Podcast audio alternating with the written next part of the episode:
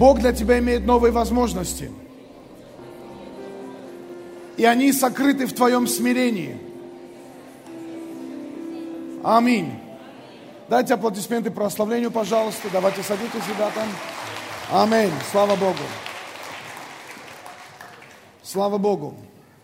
Отлично было свидетельство и благодарность Богу, когда совершенно молодой верующий христианин, недавно спасенный, он начал проповедовать, и как он начал видеть, как Бог благословляет его даже на работе, и зарплата фактически в три с половиной, четыре раза почти выросла зарплата.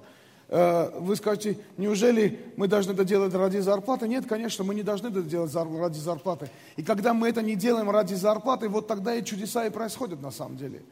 Но когда я был еще молодой верующий христианин, только пришел в церковь, был студентом библейской школы, я заметил, это, эта тенденция была такая, что когда я проповедую Евангелие, почему-то и в других областях, и в особенности финансовой области, начинает что-то меняться, значит, Бог начинает благословлять. Я сперва думал, что это не, не связано это с этим, но со временем я понял, связано. И знаете почему? Э, не потому, что Бог как бы покупает у нас евангелизацию, нет. Но когда мы высвобождаем слово спасения, когда мы евангелизируем, знаете, в евангелизации есть сила. В чем сила, брат? Брат, сила в евангелизации. Сила в евангелизации. Как Библия говорит, когда вы пойдете будете проповедовать Евангелие. Говорит, сила Господня сойдет, и чудеса будут происходить.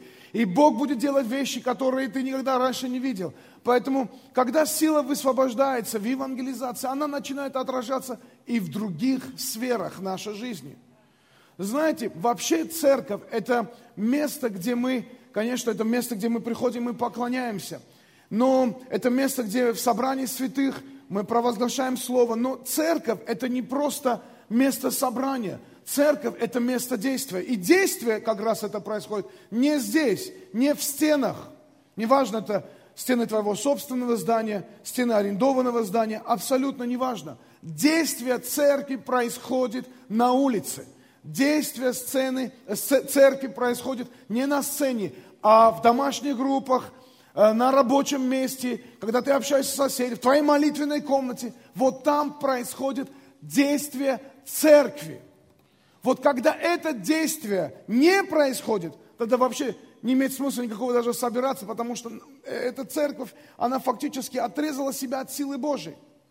И да, может быть, люди могут собираться, что-то делать, но знаете, на самом деле, реальное действие церкви, оно происходит там, за дверями. А потом, когда мы собираемся, и Бог приходит сюда, на место собрания своих святых, и Бог делает чудеса, Бог ободряет, Бог дает слово, снаряжает для того, чтобы отсюда, снаряженные, мы выходили на улицу – и обратно начинали проповедовать, молиться, делать определенные вещи, работать, зарабатывать, а, благословлять свои семьи, благословлять семьи своих близких, помогать другим людям. Мы начинаем ориентироваться на боль людей, и когда мы видим боль людей и не отворачиваем свои глаза, вот тогда Бог начинает реально показывать себя в нашей жизни. Что такое сильная церковь? Знаете, сильная церковь это не Сильная церковь это не, такие, это не собрание супергероев. Сильная церковь это не означает, что должен прийти такой супергерой-пастор, накачанный, и здесь у него буква «С».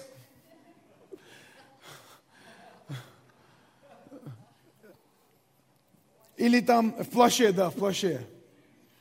Эм, супергерой, суперцерковь или сильная церковь, это не церковь, когда, знаете, такое эм, это, это не такие люди, которые, знаете, такие целенаправленные. И вот они собираются рядом с пастором с такими, такой, знаешь, как э, на бильярде шарики, так, и они так устремленно смотрят будущее. Э, это не сильная церковь, это не признаки сильной церкви. Признаки сильной церкви – это смиренные христиане.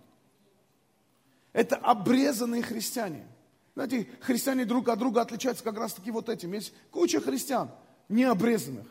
Но на самом деле Бог действует. И Бог приводит, чтобы христиане получили внутреннее обрезание, обрезание от, своих, от, своих, от своего страха, от своих сомнений, от своих комплексов. И когда мы получаем от этой плотской натуры обрезание свое, от плотского, от плотской жизни, вот тогда Бог начинает действовать. Вот сильная церковь. Это смиренные христиане, которые делают не то, что они хотят делать, а делают то, что Бог от них ожидает. Сильная церковь – это церковь, которая, э, это молитвенная церковь. Сильная церковь – это церковь, которая наполнена людьми, которые наполнены страхом Господним. Сильная церковь – это э, неравнодушная церковь, это церковь, наполненная людьми, которые, э, которые наполнены отзывчивостью. И ты знаешь, думаешь, ну, может быть, ты думаешь, я не могу восполнять нужды всех людей. Бог не хочет, чтобы ты восполнял нужды всех людей. Восполняй нужды тех, кого ты можешь восполнять. И если таких людей в церкви будет много, эта церковь станет сильной. Люди сильной церкви – это отзывчивые люди. И ты можешь сказать, ты можешь найти любое оправдание себе. И я не буду тебя отговаривать, находи какое оправдание себе. Только люди, находящие себе оправдание, только себе сами навредят. Но люди, которые не ищут оправдания, а ломаются и говорят, да, Господь, я пойду и буду это делать. Я пойду и буду проповедовать. Я пойду буду помогать кому-то. Я пойду и буду молиться за кого-то.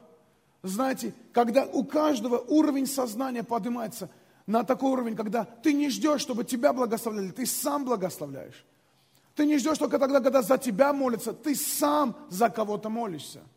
Вот когда ты вот в этом контексте служишь Богу, вот с этим отношением сердца, вот тогда церковь становится сильной. Знаете, без каждого из вас мы были бы слабой церковью. Мы благословлены Твоим присутствием. Пожалуйста, может быть, стали мы менее совершенны, когда ты пришел сюда. Но мы благословлены Твоим присутствием. И я хочу делать это ударение, что э, кто такие мы на самом деле? Мы носители жизни. Мы носители жизни.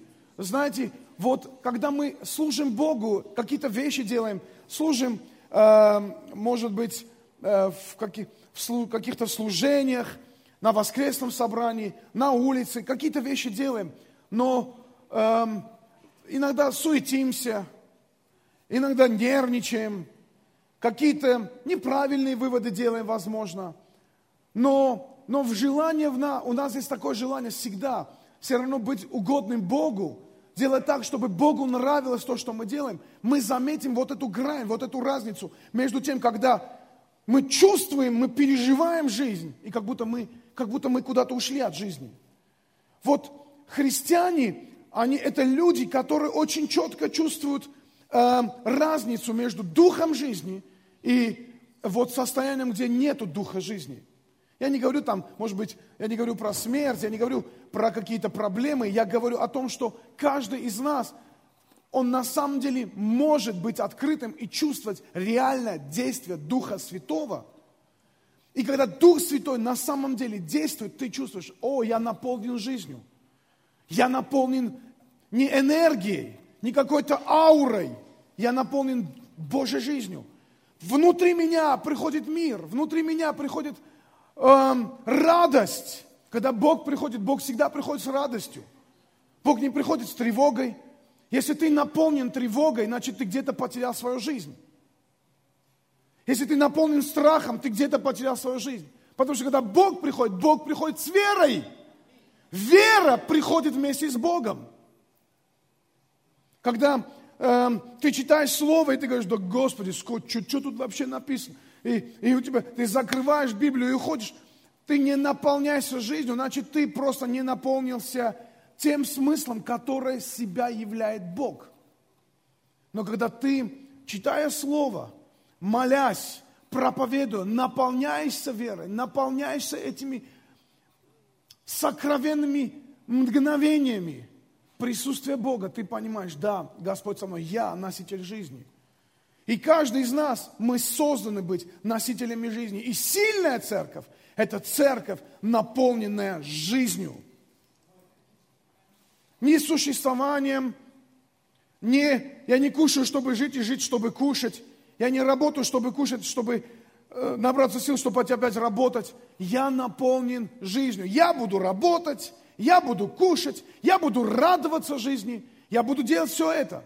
Просто потому, что внутри меня, меня наполняет Бог, Его Дух жизни наполняет меня. Кто такая, что такое церковь? Церковь, наполненная жизнью. Знаете, в, в истории человечества церковь очень много раз ошибалась, очень много раз сворачивала не туда. Эм, церковь э, представляли люди, которые когда-то подводили ее. Это не умаляет значение церкви. Это не означает, что теперь на церковь надо плюнуть, на церковь не надо обращать внимание. И можно говорить, да, вот есть такая церковь или вот такая церковь. У Бога, перед лицом Бога есть одна церковь. Церковь, которая молится. Церковь, которая проповедует о смирении и о страхе Господнем и культивирует страх Господень. Церковь, которая понимает важность спасения и проповедует спасение. И что такое спасение на самом деле? Это весть о жизни. Если мы не приносим людям спасение, мы не говорим им о жизни. Мы не проповедуем им о жизни. Знаете, для, хри... для сильных христиан покаяние – это стиль жизни – это не люди, которые никогда не каются, которые уже все с грехами, уже все побороли все грехи. Разрешили все вопросы со всеми грехами. Аллилуйя и аминь. Нет. Знаете, сильные христиане – это люди, наполненные покаянием. Сегодня ты в чем-то каялся, что-то изменился, потом ты нашел еще что-то, и в этом ты приносишь свое, свое, свои грехи, ты не маскируешь, ты приносишь, обличая их, ты приносишь а, освящай и говорит, Бог, разберись и с этой стороной моей жизни. Поэтому, если ты думаешь, что сильная церковь – это люди, которые вообще без греха, без порока и без пятна, ты ошибаешься. Я такой церкви еще не знаю. И эти люди могут быть и в управлении церкви, и в руководстве церкви, и просто обычные прихожане. Они разные могут быть, но это и есть важность и понимание церкви, что когда мы, независимо от того, как мы поступаем, но мы готовы всегда измениться – покаяться, следовать за Богом, распространяя жизнь. Вот это делает церковь сильной. Вот это делает церковь сильной. Когда мы приходим на служение, и здесь играют музыкальные инструменты, поклонения, прославления, знаете, что мы делаем? Мы на самом деле, на, мы окунаемся в жизнь, в поклонении, в прославлении. Когда эти звуки поклонения и прославления, когда слова, изливающиеся с небес, они приходят в наши сердца, и мы просто объединяемся в один хор с ангелами, которые, может быть, здесь мы не видим, но это не означает, что здесь нету. Знаете, когда мы поклоняемся, и наши сердца наполнены благодарностью, наши сердца горят, это и говорит о том, что Бог с нами и Бог здесь. Бог всегда с нами, Он не может оставить нас. Почему? Потому что Он обещал нам никогда нас не оставлять. Если Бог оставит тебя, Он лжец. Это что-то, что Бог себе не может позволить. Бог не может себе позволить обмануть, потому что если Он обманет, это Он лжец, Он согрешил, тогда Бог перестает быть Богом. Рядом ли с Богом ты? Знаете, очень многие люди говорят, ну Бог всегда, Бог со мной. Я где-то я где читал, я не помню где-то, какого-то человека, который я знаю, где-то читал э, в, э, в инете где-то в сетях, что Бог, он неверующий, Бог со мною. Я говорю, ну да, Бог всегда с тобою. А рядом с Богом ли ты? Ты с Богом вообще? Ты понимаешь Его волю, ты наполняешься Его жизнью. Его жизнь тебе или нет? Да, может быть, ты чувствуешь благословение, защиту Бога. Может быть, ты чувствуешь призыв Бога в себя. А отзываешься ли ты на Его призыв? А Открываешь ли ты свое сердце, чтобы Он свой, свою волю исполнил в твоей жизни, пришел и наполнил тебя в, твоей, в, твоей, в твоих ситуациях? Вот весь вопрос в чем. Поэтому Бог нас никогда не оставляет. И знаете что? Не оставляйте Бога. Не оставляйте Бога в страхе Господнем, не оставляйте Бога в любви Господней.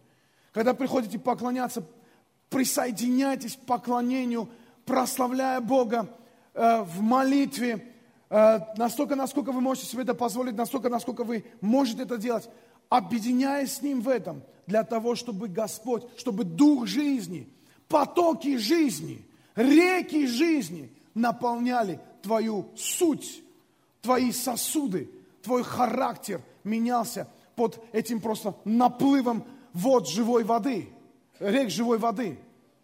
Может быть, какие-то такие, сейчас ты слышишь какие-то библейские слова, все, но когда я говорю это, я реально это так себе и представляю.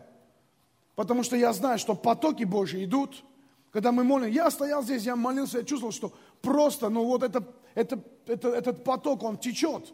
Я наслаждаюсь временем, когда в Духе Святом могу молиться, могу петь, могу прославлять, когда проповедуешь, и это течет из тебя. И почему? Потому что, знаешь что? Потому что это я носитель жизни. Скажи, я носитель жизни. Повернись и скажи, я носитель жизни. Аминь. Аллилуйя. Знаете, вот мы говорим, Иисус есть любовь, Иисус есть жизнь. Знаете, что когда мы идем проповедовать Евангелие, евангелизация – это распространение Духа жизни. Когда мы не евангелизируем, когда мы не проповедуем, это означает о том, что мы фактически, что мы делаем? Мы не распространяем Дух жизни. Мы разрешаем, чтобы Дух смерти царствовал на этом месте. Но когда мы приходим, вместе с нами приходит Дух жизни. Поэтому кто мы должны быть? Распространители этого Духа жизни. Понимаете? Я, я не умею говорить, я на все вопросы не могу ответить. Ну, знаешь что, не отвечай на вопросы. Вот не, не, не разрешай, чтобы тебя, вот, э, об, тебя крали и тебя втягивали в, в какую-то э, в пресс-конференцию, знаете. Это называется э, проблема кроличьей норы. Я, кстати, в среду об этом буду учить. Э, что такое кролик? Если вы знаете, у кроликов норы такие длинные, длинные, длинные. И когда ты начинаешь кому-то проповедовать, тебя берут и начинают задавать вопросы, как будто тебя отвлекают от проповеди Евангелия и начинают втягивать тебя в всякие вопросы, политические вопросы, да, не знаю, духовные, оккультные вопросы. И начинают задавать тебе такие вопросы, вопросы, вопросы. И потом ты начал вроде бы проповедовать, и потом ты вдруг очнулся и думаешь, где я? Кто я? Потому что ты забыл, с чего ты начал. Знаешь, не разрешай тебя втягивать в эти вопросы. Все, что ты должен сделать, расскажи, как жизнь влияет на тебя. Как она тебя благословляет. Знаете, иногда я просто говорю, я, я даже могу отвечать на эти вопросы, просто не отвечаю. Начинаю задавать вопросы, говорю, слушай, говорю, вот все, что ты говоришь, ты прав. Возможно, это правильно. Возможно, вот один раз один парень пришел к нам домой, что-то там э, мы там купили, и он там что-то это все настраивал, и мы начали проповедовать, и он начал доказывать мне, что Бога нету. Я говорю, слушай, если Бога нету, почему ты мне это доказываешь? Ну нету, нету, живи себе спокойно. Надо дать ему должное. Он сел такой, ну, точно. И он вдруг задумался, если Бога нету, почему я доказываю? Ну, нету, нету. Но если я доказываю, что его нету, значит, он есть. Он сам себе задал вопрос, он сам себе ответил, сам себе проповедовал. Сделал сам себе какие-то выводы. Встал, ушел. Знаете, вот нам не надо вот, вот в эти какие-то, вот эту возню вопросов и ответов э, вмешиваться. Что нам надо сделать? Нам надо э, просто говорить о важности Евангелия, о важности жизни. Нам не надо брать людей за уши и, таз, и втягивать куда-то на служение или что. Слушай, пускай они сами примут решение и приходят. А ты учи им, а ты проповедуй, а ты показываешь жизнь. Если тебе, через тебя жизнь работает, если через тебя жизнь, она сияет, если через тебя радость жизни сияет, люди будут говорить, вот я тебе не верю, но я вижу, что что-то у тебя не так. Мне много раз говорили, говорят, ты какой-то другой. Кому, кому-то говорили, ты какой-то другой, да, ну, многим говорят. Ты какой-то другой. Знаешь почему? Потому что вроде бы человек, вроде тело, у тебя тело, у него тело, но ты носитель жизни. А он носитель непонятно чего. Носитель горечи, носитель обид, носитель разочарований. И мы, христиане, не должны давать себе право это все носить себе. Мы должны это все выгрузить пред престолом Божьим, чтобы наполняться жизнью Божией. Потому что это, знаете, когда Иисус говорит, идите проповедуйте Евангелие, это не пожелание. Могли бы вы проповедовать Евангелие? Знаете, это повелительное э, ударение ставится. Идите, проповедуйте Евангелие, чтобы переживать силу Духа Святого, чтобы переживать жизнь. чтобы быть носителем жизни. И давайте откроем Иона, книгу Ионы, 4 глава, 6 стих. И я просто расскажу немножко про вот этот э, момент, э, потом про, про конкретное местописание покажу. Можете 10-11 стих открыть, а потом я, я к нему вернусь, к нему приду, а пока я просто расскажу. Если вы помните, Бог призывает Иону, говорит, иди проповедуй людям, врагам, иди врагам проповедуй. Он говорит, Господи, ты что со мной делаешь вообще? Зачем я должен пойти врагам проповедовать? Эм, и вместо того, чтобы идти в том направлении, куда Бог его зовет, он сделал то же самое, что многие христиане делают. Да, Господь, и пошел в обратную сторону пошел. Вроде пошел, пошел, но куда? В обратную сторону. И потом он проходит определенные, определенные испытания своей жизни. Вы помните, в чреве кита и тому подобное. В конце концов смиряется, кается, прошу, прошу тебя, прости меня, Господь. Как вы думаете, а, можно ли убегать от Бога? Убегать от Бога можно только в своем разуме, но от Бога ты не убежишь. Ты можешь убежать от Его жизни, от Его духа. но куда бы ты ни пришел, все равно Бог есть. И если ты хочешь, чтобы Бог тебя изменил, будь открытым и готовым сделать то, что Он для тебя хочет сделать. И может быть то, что Он хочет для тебя сделать, лежит через то, что ты можешь делать для Него. Твои благословения через шаг твоих вот этих вот внутренних ломаний. И Иона сломался, покаялся, говорит, Господи, хорошо. Пришел в, этот, в эту Ниневию, пришел, проповедовал этому царю. Там, представляете, это был большой город, 120 тысяч человек жило в этом городе. Для того времени это был огромнейший город. Я хочу, чтобы вы понимали, там не было пятиэтажек. Там был один частный сектор. И там э, на берегу. И он приходит там. И он в этом городе, огромном городе, доходит до царя. Каким-то образом Бог приводит к этому царю. И он проповедует. И он, он, наверное, в своей голове ждал, что сейчас царь скажет, ты кто такой вообще? Гуляй, до свидания. Возьмет меч и, знаешь, голову ему отрубит.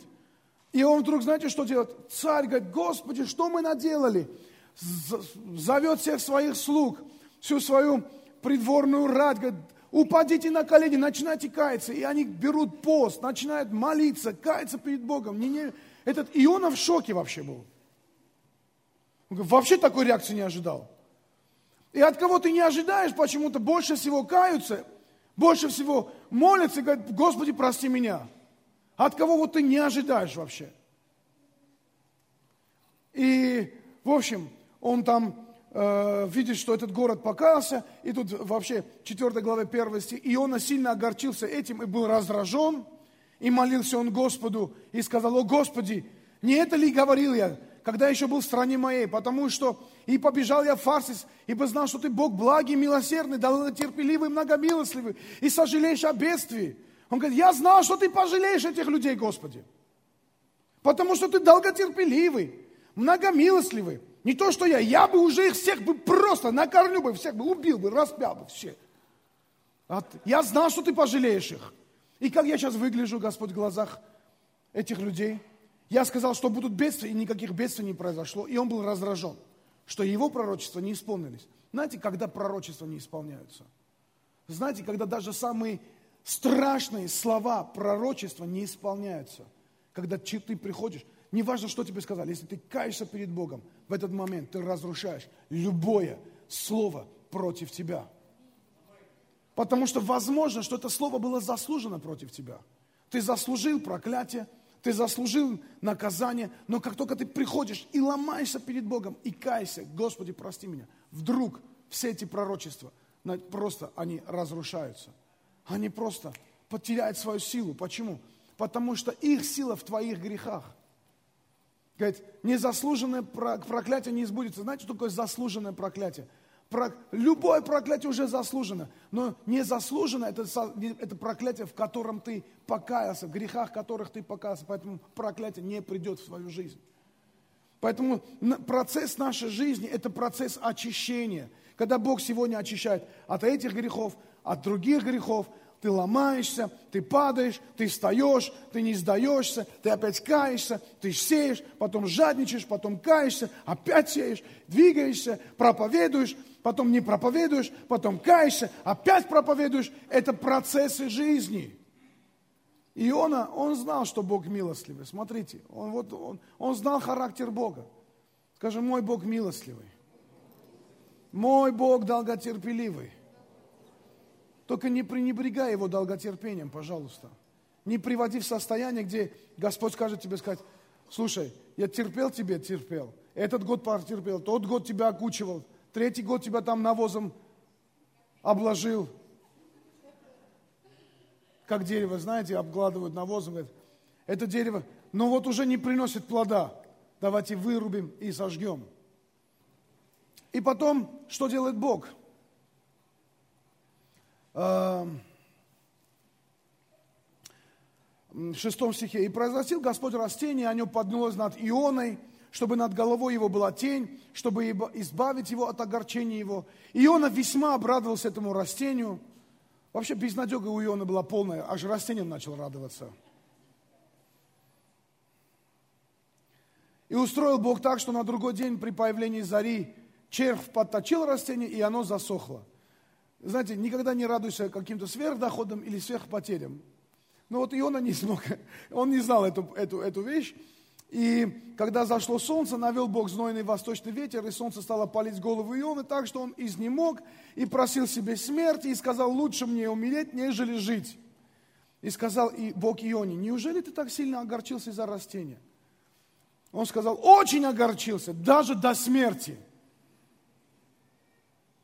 Тогда Господь сказал, ты сожалеешь о растении, над которым ты не трудился, и которого не растил, которое в одну ночь выросло и в одну же ночь пропало – мне, ли же, мне же не пожалеть Ниневии, города великого, в котором более 120 тысяч человек, не умеющих отличить правой руки от левой, и множество скота.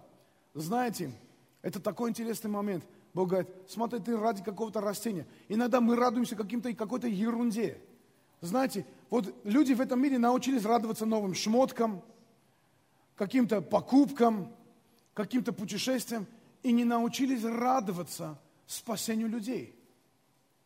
Если, если спасение людей не вызывает у тебя радости, ты должен бить в колокол сегодня. Если покаяние людей не приводит тебя к радости, ты просто должен говорить, Бог, со мной что-то не так. Должен прийти просто, Бог, со мной что-то не так, Господь. Потому что даже ангелы, говорят, на небесах радуются каждому грешнику, который покаялся. А я почему-то уже так привык. Мне уже как бы особо там радоваться не... Да я привык, у нас в церкви каждое воскресенье по 10-20 человек каются. Чем? Вот сперва, когда я пришел, да, я радовался. А со временем я к этому, знаете что, если ты не радуешься, что кто-то получает, заражается от духа жизни, с тобой проблема. Если ты равнодушно проходишь к людям и не обращаешь внимания на их спасение, у тебя уже проблемы – Поэтому тебе надо что-то сделать со своими проблемами внутренними. Тебе надо что-то сделать в отношении твоих, твоих э, приоритетов и ценностей. Лука 4 глава 18 стих.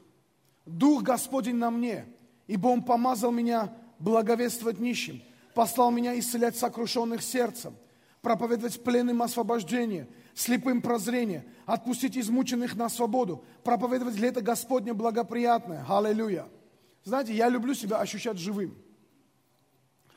Эм, я не люблю ощущать себе тревогу, я не люблю в себе ощущать страх, я не люблю вдруг чувствовать, что я в чем-то веры не имею. И вот у меня, когда я чувствую, что в этом вопросе у меня веры нету, я прихожу к Богу и говорю, Бог, у меня в этом вопросе веры нету. Бог, измени. Я не хочу с этим смиряться, Господь. И Иисус говорит, Дух Господень на мне. Когда Дух Господень на мне, ты наполнен жизнью. Аминь.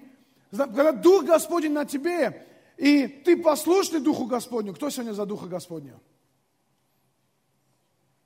Ну, выходите сюда тогда. Иди сюда, Коля, иди сюда. Ты за Духа Господня будешь. Да, иди сюда. Иди. Давай я буду Духом Господним, а ты будешь просто обычным парнем. Хорошо? Че, бородач, готов? знаешь, когда Дух Господень на тебе, ты не можешь быть равнодушным. Потому что Дух Господень ведет тебя постоянно куда-то. Проповедовать пленным, освобождать кого-то. Понимаешь, почему? Потому Дух Господень на тебе. Это не тяжелый дух. Это... Дух Господень на тебе. Вот когда Дух Господень у тебя нету, когда ты отвергаешь Духа Господня, когда ты не послушен Духу Господню, ты предоставлен сам себе. И тебя может атаковать хоть кто. Некрасов. Ком zusammen. Давай, давай, давай, давай. Смотрите, вот такой. И знаешь, выходи с таким, знаешь, как Леон, Леонов, помнишь там? Вот такой, да. Мы в прямом эфире. Понимаете, когда Дух Господень, когда ты отвергаешь, не послушен Духу Господню, придет смущение, иди. Придет страх. Не то, что Дух Господень тебя оставил, не, но ты не руководствуешься Духом Господним. Возьми его, тревога. Вот, на руки возьми, как взять его. Да, я шучу. Он может. Понимаете, вот когда, почему страх, почему тревога, почему неверие? Знаете почему? Ты не руководствуешься Духом Господним. Потому что когда Дух Господень на тебя, Он тебя постоянно куда-то ведет. Он ведет тебя на молитву. Тревога пытается тебя обратно схватить.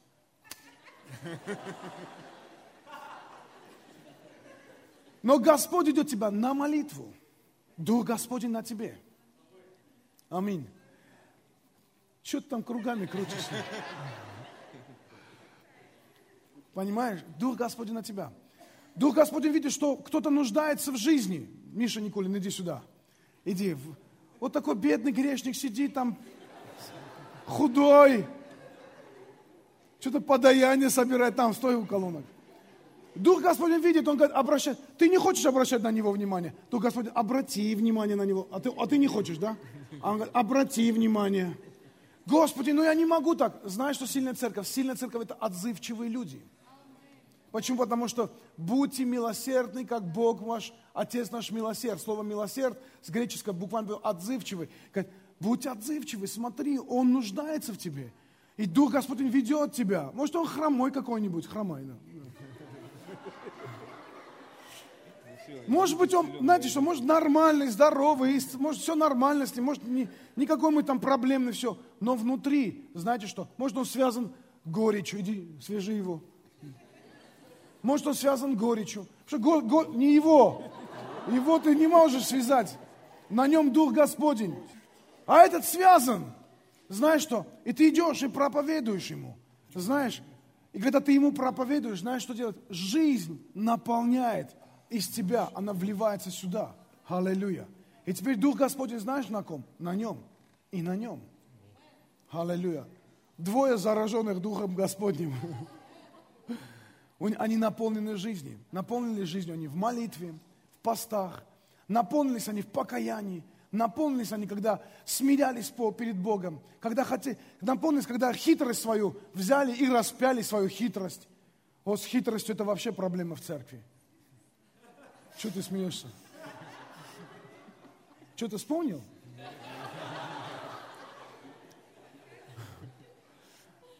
Вы понимаете? Уже двое наполнены. Знаете, что, что мы должны сделать? Где ты? Правильно. Правильно. Ты должен вытеснить этот дух горечи за пределы твоей жизни. Аминь. Спасибо. Дайте им аплодисменты. Садитесь. Почему? Потому что Дух Господень на тебе. Ты переживаешь жизнь. И это нормально, когда эту жизнь ты идешь, распространяешь тому, кто в этом нуждается. Библия говорит про страннолюбивых. Это не те, которые любят странности. Это не те, которые любят, знаете, странные передачки посмотреть, странными людьми пообщаться, странную музыку послушать, в странной одежде ходить. Не, страннолюбивый, знаете кто? Который распространяет любовь странникам. Такой интерпретации не слышали? Вот куча странников в этом мире есть. В этом мире куча странников есть. Они не, может быть, не странные, а обычные. Они просто странники, мотаются из страны в страну. Знаете, сколько мигрантов сейчас здесь по всему миру? Из города в город, из дома в дом, из улицы в улицу. Знаешь что? Прояви им любовь Господню. Почему? Ну ты же носитель жизни. Носитель жизни не может. Ты руководствуешься Духом Святым, потому что Дух Святой тебя постоянно куда-то будет вести. И самое интересное, они не будут наполняться жизнью за счет тебя. Они будут наполняться жизнью из-за тебя. А из-за них ты будешь наполняться жизнью. И эта сила жизни, она будет наполнять тебя. Эта сила жизни, она будет поднимать тебя, вдохновлять тебя на, на новые движения, на новые, на новые какие-то достижения во Христе. Знаете, один парень, одна женщина проповедовала одному парню, я эту историю услышал недавно где-то, э, она проповедовала одному парню постоянно, 13 лет молилась и проповедовала парню. 13 лет она проповедовала, проповедовала, проповедовала, проповедовала, и он отвергал, он был странный, странную одежду одевал, странную музыку слушал, странные эти штуки в носу носил. Ну, вот такой странный парень был. И через 13 лет вдруг он приходит в церковь, падает перед Богом, кается, начинает служить, ведет прославление, вообще в его жизнь меняется, потом становится пастором церкви. И он задался один вопрос, почему за 13 лет мне проповедовала только одна женщина? Почему за 13 лет только одна женщина ему проповедовала? Почему не было других христиан, которые были проповедовали, которые бы подошли? Когда я смотрел на эту женщину, говорит, думал, она странная, хотя сам был странный. Говорит, почему никто не пришел и никто этого не сделал? Знаете, не всегда все с первого раза получается. Давайте откроем вместе со мной э, Иоанна 1 глава, 25-40 стих. Это потрясающее место Писания – знаете, даже ученики Иоанна Крестителя не сразу поняли, кто такой Иисус Христос. Иоанн Креститель им три раза сказал перед тем, как они поняли, что это Иисус Христос. Давайте посмотрим это. Э, он, он первый раз, он говорит в 29 стихе. На другой день, ну давайте, ладно, с 25 стиха. И они спросили, «Э, чего же ты крестишь, если ты не Мессия, не, не Илия, не пророк? И он сказал в ответ, я крещу в воде. То есть я говорю вам о покаянии. Но стоит среди вас некто, которого вы не знаете. Он-то, идущий за мною, но который стал впереди меня. Я недостойно развязать ремень у обуви его. Что сделал Иоанн? Иоанн всей своей жизнью показывал на Иисуса. Все, что мы должны делать, когда мы проповедуем Евангелие, показывать на Иисуса. Он тот, Он вот такой, я не достоин, но Бог достоин, Его слава. Мы всегда имя Иисуса должны всегда показывать. И он говорит, на другой день видит Иоанн, идущего к нему Иисуса и говорит, вот Агнец Божий, который берет на себя грехи мира. Это, этот есть, о котором я сказал. За мной идет муж, который стал впереди меня, потому что он был прежде меня. Я не знал его, но для того пришел крестить в воде, чтобы он явлен был Израилю. Говорит, я пришел говорить о покаянии, чтобы вы его увидели, потому что его увидит только чистым сердцем. Откровение о Христе поймут только чистым сердцем. И поэтому, если ты хочешь быть, ты хочешь видеть Иисуса, ты должен очищать свое сердце. Ведь хочешь видеть Иисуса в своей жизни, в своих делах, в своих деньгах, в своих семье, в своих, своих, э, своем здоровье, в своем будущем. Видеть Иисуса. Я хочу одну вещь вам сказать. Отвлекусь немножко. Знаете что? Я увидел, интересную вещь увидел. Увидел проповедников. Я не осуждаю их ни в коем случае и держу свое сердце свободно от этого. Но хочу как, как урок для себя и для вас. Я увидел проповедников, которые постоянно говорят про прошлые достижения. И вроде бы это правда, у них в прошлом на самом деле были достижения. Они что-то хорошее сделали там, и там, и тарарам. То есть они молились, они прорывались, они пробились, они открывали церкви, они поднимали людей. А теперь пришел момент, и они постоянно об этом вспоминают постоянно вспоминают о прошлых победах. Вы, вы заметьте, это не грешники, которые о прошлых грехах вспоминают, о прошлых победах во Христе Иисусе. Но вдруг я заметил, что эти люди просто живут этим прошлым. Постоянно вспоминая прошлое, постоянно, вот мы сделали то, мы сделали это. Они постоянно продолжают жить этим прошлым. Знаете что? Я видел молодых парней, которые, у которых нету ничего за прошлым. И знаете что? Они наполнены жизнью, они наполнены радостью. У них нет еще какого-то супер опыта во Христе Иисусе, но они наполнены радостью. Почему? Потому что они, те, которые за прошлым ничего еще не имеют, они наполнены видением будущего, желанием побеждать в будущем, сделать то и другое и третье. Они еще ничего не сделали, но они внутри живут в будущем. И вот кажется, два человека стоят, оба христиане. Одни опытные верующие, другие неопытные верующие. Одни имеют победы, но почему-то живут прошлым, а другие ничего не имеют, но живут будущим. И они, и я, находясь между ними в своих размышлениях, находясь между ними, вот отсюда чувствую больше жизни, чем отсюда. Отсюда я чувствую опыт, а отсюда чувствую жизнь. Потому что эти люди наполнены будущим, наполнены ожиданием от будущего. Вера есть осуществление ожидания будущим. И они наполнены опытом веры, но почему-то я от этой, этой отдачи жизни не чувствую. А отсюда чувствую отдачи жизни. Знаете почему? Наполнены вот желанием что-то изменить. Может быть, юношеский максимализм есть, может быть, куча, они еще столкнутся со своими проблемами, еще непонятно, что с ними станет, когда они в этом возрасте будут. Но я, находясь на своем месте, вдруг принимаю решение, я не хочу оглядываться на прошлые победы, я хочу все равно продолжать жить будущим. И знаете что? Почему? Я говорю про это, потому что Иисус в будущем, а не в прошлом. Иисус, Его жизнь, Его дух, Его достижение, лучшее нас ждет впереди. И он, говорит, и он говорит, я пришел, чтобы вы видели Иисуса. Я пришел, чтобы привести вас к покаянию. Я пришел для того, чтобы вам показать то, что... Говорит, Он был прежде меня, но стоит впереди меня. И Он вам... Он, Он жизнь. И я пришел вам говорить о том, что в будущем. Я пришел о будущем говорить вам. Знаете, если ты в будущем своего Иисуса не видишь, это проблема. Ты должен быть колокол. Ты должен упасть на колени. Бог, измени меня. Бог, наполни мою жизнью. Я потерялся где-то. Я где-то горечью наполнился. Я обидами наполнился. Я непонятно чем наполнился. Я не хочу этим жить. Бог, я хочу радоваться будущему. Я не хочу... Знаете, приходит такое состояние, когда ты уже покупаешь, ездишь, все хорошо, получаешь признание, а радости нету. Почему радости нету от этого? Потому что, знаешь, ты не радуешься Христом, ты не радуешься спасению людей, потому что ты не радуешься примитивным вещам, которым наполнена была твоя жизнь, когда ты был молодым. Потому что ты не радуешься будущему, потому что ты в будущем не видишь Иисуса Христа.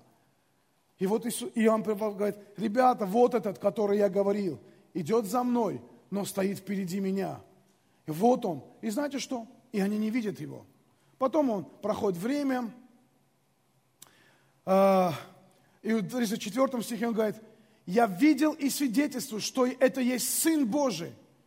Говорит, а, то, ну там давайте. И свидетельствовал Иоанн, говоря, я видел Духа, сходящего на него, как голубя, и пребывающего на нем. Я не знал его, но пославший меня крестить в воде, сказал мне, на кого увидишь Духа, сходящего и пребывающего на нем, тот есть кричащий Духом Святым. И я видел и свидетельствовал, вот этот есть Сын Божий. Он говорит, ребята, знаете что?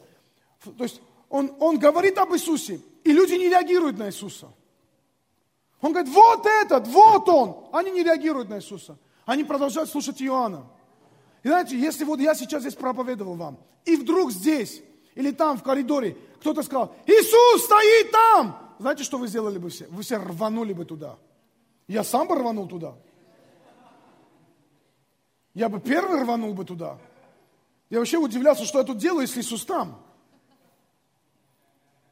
Как так может? Конечно, такого быть не может. Но идея заключается в том, что, представь, Иоанн говорит, вот Бог, вот Иисус. А все продолжают слушать Иоанна. Разговаривай, разговаривай. Подожди пока, Иисус. Ну, я знаю еврейских пацанов, они постоянно бороду чешут.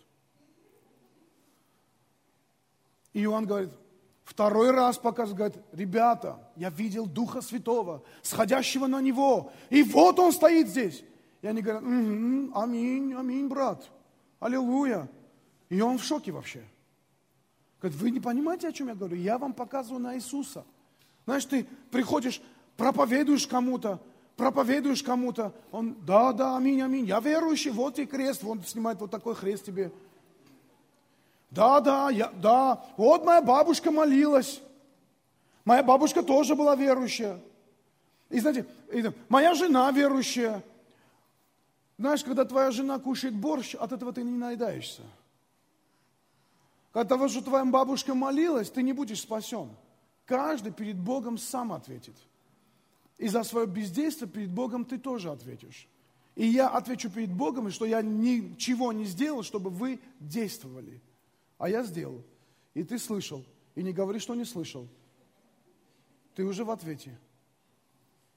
И Иоанн в шоке говорит, слушайте, я вам про Иисуса. Я вам показываю Иисуса. Говорю, Дух Святой сошел на этого парня. Вы меня не слышите.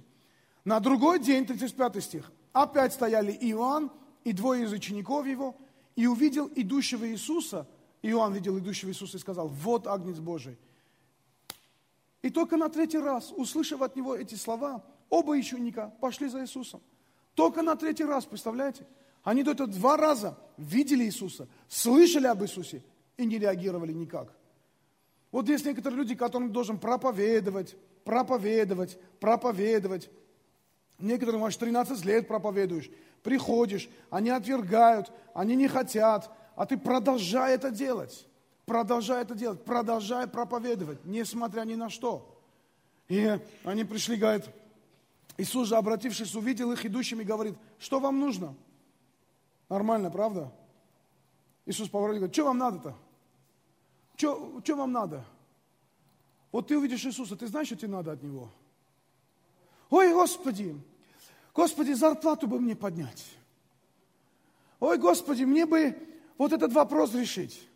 Ой, Господи, мне бы, чтобы невестка родила.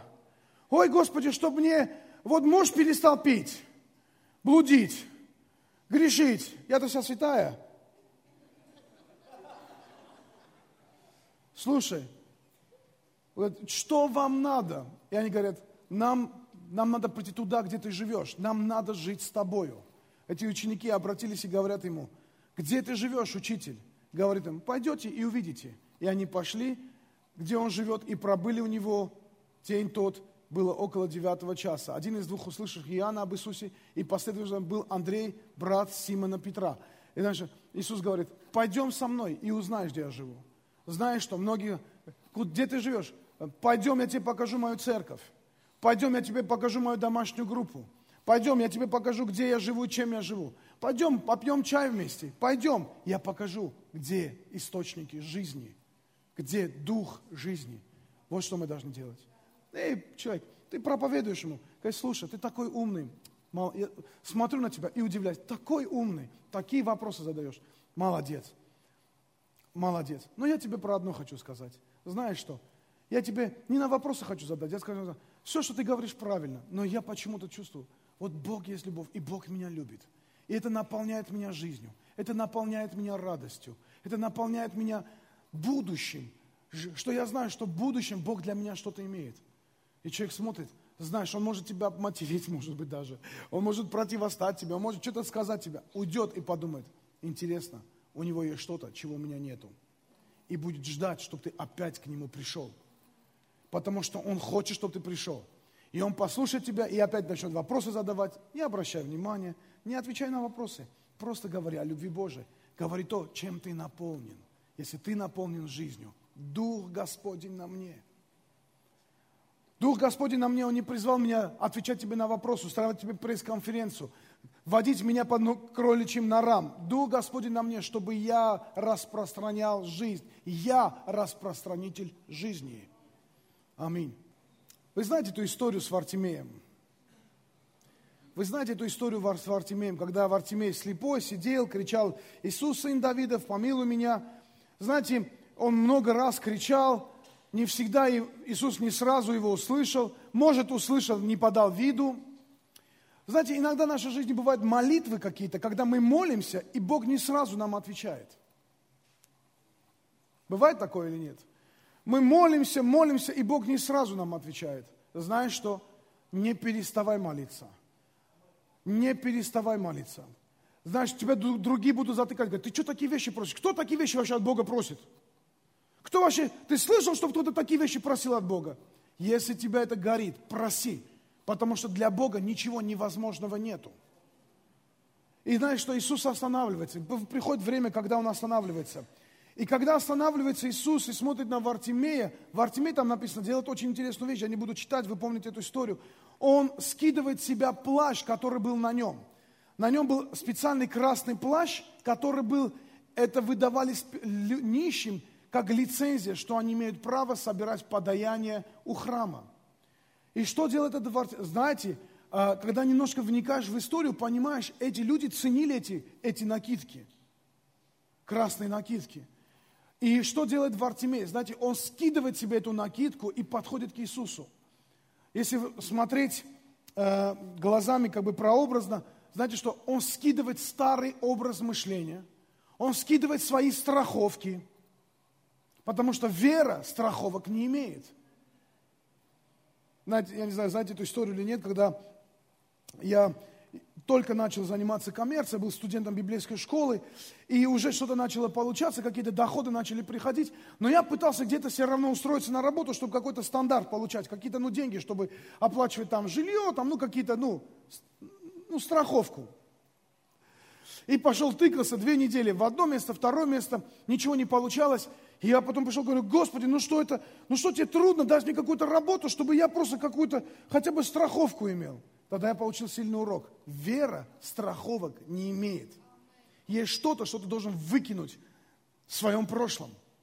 Ты должен выкинуть эти страховочные э, пояса. Мы были недавно в цирке, вот у нас покаялся артист Московского театра, цирка, вот он циркач, эм, покаялся с женой, все. Они слушали в, в интернете, случайно наткнулись на мою проповедь, начали слушать, говорят, решили посмотреть две минуты, говорят, не заметили, как полтора часа ушло. Это классно, супер. И потом пришли в церковь, и покаялись, отдали жизнь, и потом пригласили нас себе на представление. И я пошел на это представление, и там был один трюк, а я, а он сам страховкой работает. Я говорю, а если ты будешь без страховки работать? Говорит, если я буду без страховки работать, мне три раза больше будут платить.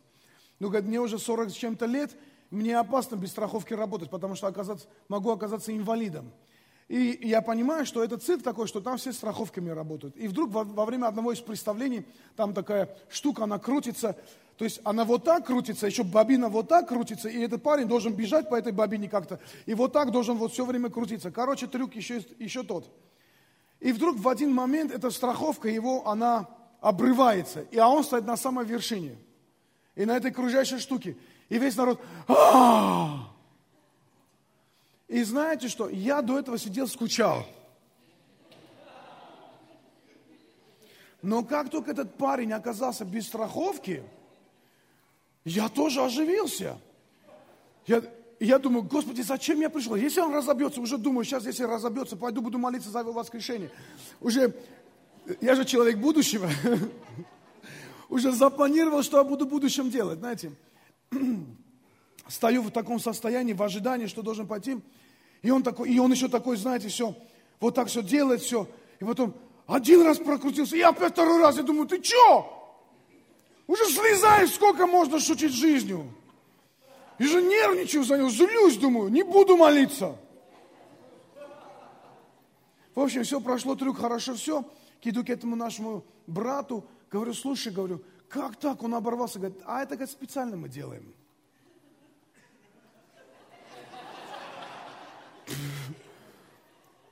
То есть это специально было, ну, знаете, запланировано так. Думаю, гады. Но реакция, когда нету страховки, совершенно другая, чем когда страховка есть. Вы здесь сейчас или нет? Когда у тебя страховка есть, ты как бы действуешь как будто для Бога. Ну, как бы, ты знаешь, ну, страховка, в случае чего поддержит. Знаешь, в случае чего мягко приземлюсь. Ну, все равно страховка же есть. А знаешь, когда Бог призывает тебя что-то делать, а у тебя страховки нету. На черный день ничего не накопил, потому что, в принципе, черного дня не ждешь. Аминь. Вот думаешь о том, что как сделать так, чтобы э, э, идешь проповедовать и понимаешь, что ты этого человека не знаешь, легко знакомым проповедовать, на хоть морду не дадут. А когда идешь на, где-то сидишь там в поезде с кем-то едешь, или на остановке, или в автобусе, по, начинаешь проповедовать, не знаешь, но знаешь, без страховки, жизнь без страховки, жизнь наполнена верою. Аллилуйя. Вот этот момент, когда Иоанн, этот э, Вартимей, пришел к Иисусу, знаете, что он сделал? Он выкинул все свои страховки, он выкинул все свое старое мышление, всю свою старую жизнь. Он просто это отложил, сказал, Бог, вот он я какой есть. Я хочу прозреть, я хочу получить свое чудо. Знаете, если бы он не выкинул свой старый образ жизни, он не получил бы своего чуда.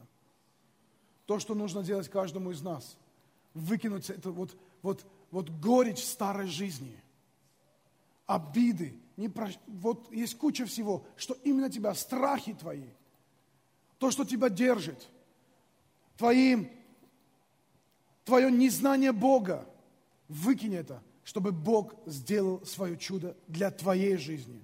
Чтобы жизнь, градус жизни, градус жизненности, он поднялся в твоей жизни. И когда Бог приходит в твою жизнь, Бог приходит всегда с верой. Бог приходит всегда с радостью. Хотите знать, насколько Бог с тобой? Бог всегда с тобой. Хотите знать, насколько ты с Богом? Насколько ты переживаешь Его радость? Насколько ты переживаешь Его жизнь? Насколько ты понимаешь, важность страха Господня. Вот для тебя определители, как ты живешь с Богом. И я очень хочу, чтобы вы пересмотрели какие-то вещи в вашей жизни. Потому что в зависимости от того, насколько вы живете с Богом, зависит то, насколько мы сильная церковь. Будь сильным. Да, это не должно звучать так. Дуй отсюда, из-за тебя церковь слабая. Это звучит так. Давай становиться сильнее чтобы церковь была сильнее. Аминь. Потому что, знаете, когда придет десятитысячный человек, стотысячный человек в эту церковь, у нас в этой церкви должно быть сильная ДНК. ДНК, наполненная поклонением, евангелизацией, общением, учением. ДНК, которая должно привести тебя, вести тебя в страхе Господнем, в покаянии и пониманием видения церкви, пониманием будущего который Бог имеет через тебя для церкви и для этого общества. Когда эти люди придут, вот эти 10 100 тысячные люди в церковь, когда придут, знаете что? Они должны заразиться от тебя духом жизни. Аминь. Они должны заразиться от тебя духом радости. Аллилуйя. Чтобы ты был наполнен этим. Аминь. Я думаю, что многим людям здесь надо видение свое поменять. Видение будущего поменять. Думаю, что уверен, что многим здесь надо видение поменять. Ты смотришь, ты смотришь только на проблемы сегодня. Ты смотришь сегодня, ты опираешься на свои страховки, выкини это все. Посмотри в будущее, там, где Иисус. Он твоя страховка, Он твоя жизнь, Он, который не подведет тебя. Иона знал, кто такой Бог, и не, не хотел проповедовать, знал, что ты многомилостливый, долготерпеливый, а мы это знаем. Бог для нас многомилостливый, для нас долготерпеливый. Аллилуйя. И для нас у него есть великое будущее, для тебя есть великое будущее. Я с одним братом, я проповедовал в одной церкви, и там у нас один есть брат, бизнесмен, достаточно крупный бизнесмен, э, и работает и в Армении, и в Америке, везде. Такой хороший парень очень. Мы давно с ним общаемся, многие его знают. Эм, э, он подошел ко мне и говорит, а, знаешь, у кого вообще после служения, говорит, знаешь, у кого чудеса никогда не перестают? Я говорю, у кого? Кто делится чудесами? Кто всегда с кем-то делится чудесами? Кто всегда с кем-то делится вот тем, что он переживает? Своей жизнью делится, чудесами делится. Вот когда люди продолжают делиться чудесами, в их жизни чудеса никогда не перестают быть. Кто хочет видеть чудеса в своей жизни? Делись Евангелием с людьми. Вот это делает нас сильной. Когда мы наполнены Духом жизни настолько сильно, что из нас жизнь вытекает. Дух Господень на мне. Я не могу молчать. Дух Господень на мне. Я не могу замкнуться. Дух Господень на мне. И когда ты сидишь и не можешь проповедовать, скажи, Господи, если Дух Господень на мне, почему я молчу, почему у меня рот на замке? Господи, наполни меня так, чтобы сейчас что-то изменилось, сейчас как-то это изменилось. И увидишь, как Бог откроет твои уста, и через тебя будет говорить даже то, чего ты не знаешь. Ты будешь говорить о вещах, которых сам не знаешь. Ты увидишь, уже это будет чудо. Дух Господень на мне. Аллилуйя. И знаете, последнее – мы не должны скрывать истину от людей. Прославление, выйдите сюда. Мы не должны скрывать истину от людей. Мы не должны скрывать, что, что людей ждет суд. Что если человек не отдаст свою жизнь Иисусу, его ждет вечный ад. И знаете, люди воспринимают, как правило, таким образом. Ну что, ты будешь меня пугать сейчас? Не пугайте никого. Не пугайте никогда никого. Знаете, Ион, Иона хотел, чтобы эти люди были все наказаны. И, знаешь, э, люди хотят, чтобы ты был... Э, люди... Э, э, Иона хотел, чтобы они были, они получили свой суд, они получили, они были наказаны. Почему? Почему он не был наполнен милостью? Почему желание наказать было больше, чем желание поделиться жизнью?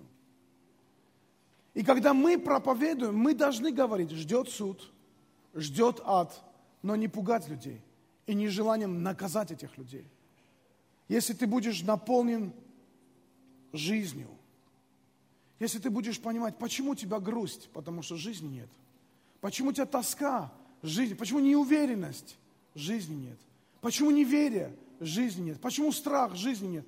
Вернись к жизни. Когда ты живешь жизнью, ты эту жизнь пожелаешь кому-то поделиться с нею. Мы носители жизни. Мы церковь, где течет, текут реки живой воды, чтобы наполнить нас жизнью, наполнить нас словом жизни, наполнить нас смыслом жизни – и когда мы приходим к неверующим, мы не должны их пугать, но мы должны говорить, что неверующие, люди необрезанные, люди, не признавшие Христа как своего Господа и Спасителя, они пойдут в ад. Мы не пугаем, мы предупреждаем, мы сострадаем вам. Мы, мы не желаем этого для вас. Мы поэтому вам проповедуем, что вас ждет ад. Верите в это вы или не верите вы в это? Но тебя ждет ад, если ты не примиришься со Христом. Мы должны говорить об этом оступникам. Мы должны говорить об этом оступникам, даже тем, которые ходят в церковь. Вроде церковь ходишь, а на самом деле внутри ты оступник. Знаешь, ты уже свернул на дорогу, которая ведет тебя в ад. Ты уже пошел не по правильным путям. Вернись. Я тебя не пугаю. Я сострадаю тебе. Я не хочу один день оказаться на небесах и знать, что этого брата или этой сестры нету со мной. Я хочу, чтобы вы за меня так молились, чтобы и я один день вдруг не оказался недостойным высшего призвания во Христе Иисусе и спасения. Чтобы мы молились друг за друга, предупреждая друг о друге об опасностях, о грядущих судах. И когда то, что называется последним временем, когда мерзость эта вся подымется здесь, чтобы в нас не охладела любовь, в нас, чтобы не охладела жизнь. Чтобы, будучи христианами, старающимися угодить Богу, налаживающими отношения с Ним, вдруг, в конце концов, мы, чтобы разочарование и горечь не увели нас от Бога и не привели нас в ад. Давайте встанем. И я сегодня вас призываю. Я призываю вас, чтобы вы принесли молитву покаяния сейчас, там, где ты стоишь сейчас. Если ты где-то охладел для Бога, если где-то ты сделаешь какой-то шаг неверный в своей жизни, не надо маскироваться сейчас. Не надо, не надо сейчас э, делать вид, как будто все хорошо. Не надо себя оправдывать. Лучше стать и признаться и сказать, Бог, прости меня, помоги мне заново начать жизнь с Тобой. Один брат сказал мне, много братьев мне говорило, я каюсь, обратно грешу. Я хочу вот что вам сказать. До тех пор, пока вы боретесь, вы не проигравшие. Пускай вы еще не победившие, но до тех пор, пока вы боретесь, вы не проигравшие. Продолжайте бороться, пока вы победите, пока вы увидите победу в вашей жизни, победу Христа в вашей жизни. Продолжайте стоять на этих вещах, на этих истинах Духа Святого, на этих истинах Слова Божьего. Аминь. Мы должны наполняться Духом Святым. И пускай ваше покаяние сегодня приведет к этому наполнению, чтобы Дух Святой обнял вас, наполнил вас. Чтобы вы вспомнили вкус жизни, вкус веры, спасения, вкус радости, чтобы наполнены были этим. И выйдя из церкви, пошли и исполняли волю Господню, проповедуя Евангелие всем неспасенным людям вокруг вас. Я учил об этом на лидерском в среду. Есть вещи, которые мы должны делать по отношению своих людей. Вот мы молимся за списки неспасенных людей. Знаете, номер один. Мы должны быть заступниками в молитве. Приходите и говорить, Господи, прости им их грехи. Мы не должны брать на себя их грехи. Нет. А, грехи людей этого мира взял на себя Иисус. Но мы можем согласиться со Христом и заступаться, ходатайствовать, чтобы Бог простил им их грехи. Что мы можем делать? Библия говорит, что мы призваны в духовную войну. Для чего это духовная война? Чтобы отвоевывать души людей. Знаешь, духовная война не для того, чтобы отвоевывать зарплату или отвоевывать новые финансовые уровни. Не, может быть и для этого тоже, но номер один, чтобы мы отвоевывали души для Бога. Вот, для, вот что такое евангелизация. Когда мы молимся, ходатайствуем за людей. Всегда, когда идете на евангелизацию, первым делом молитесь за тех людей, кому будете проповедовать. Отвоевывайте души. Жертвуйте в людей, потому что жертва разрушает проклятие. Я видел много раз, когда люди приходили, жертвовали за что-то или за кого-то жертвовали, и Бог как бы сверхъестественно делал какие-то вещи. И последнее, сейте семена жизни. И эти семена дадут, обязательно дадут плод. Рано или поздно дадут плод. Одни в 30, другие в 60, а иные в 100 крат. Поэтому вот эти небольшие пункты, которые просто для ориентировки, просто для того, чтобы ты внутри себя знал. Почему, почему ты проповедуешь, люди не каются? Заступись за них в молитве. Начинай каяться за них. Проси, чтобы Бог простил им их грехи. Отвоевывай их души от власти дьявола. От власти тех бесов, которые держат их. Жертвуй за них. Проповедуй им. И они наполнятся Духом Святым. Твои родственники, твои мужья, жены, родители, дети. Применяйте принципы Евангелия, чтобы Бог приводил их в церковь. И церковь будет сильной. И церковь будет вечной во имя Иисуса Христа. И церковь прославит своего Отца, и ты будешь поводом этого, этой славы. Ты будешь производителем Божьей славы. Когда мы там проповедуем, там молимся, приходим сюда, здесь поклоняемся вместе с братьями и сестрами, Дух Святой находит на нас, дает откровение, дает видение, дает дух жизни, дает рестартинг, дает новый, новый уровень помазания, новый уровень понимания, новый уровень откровения. И мы наполняемся Духом Святым. Вау! Вот это нашу жизнь делает ценной.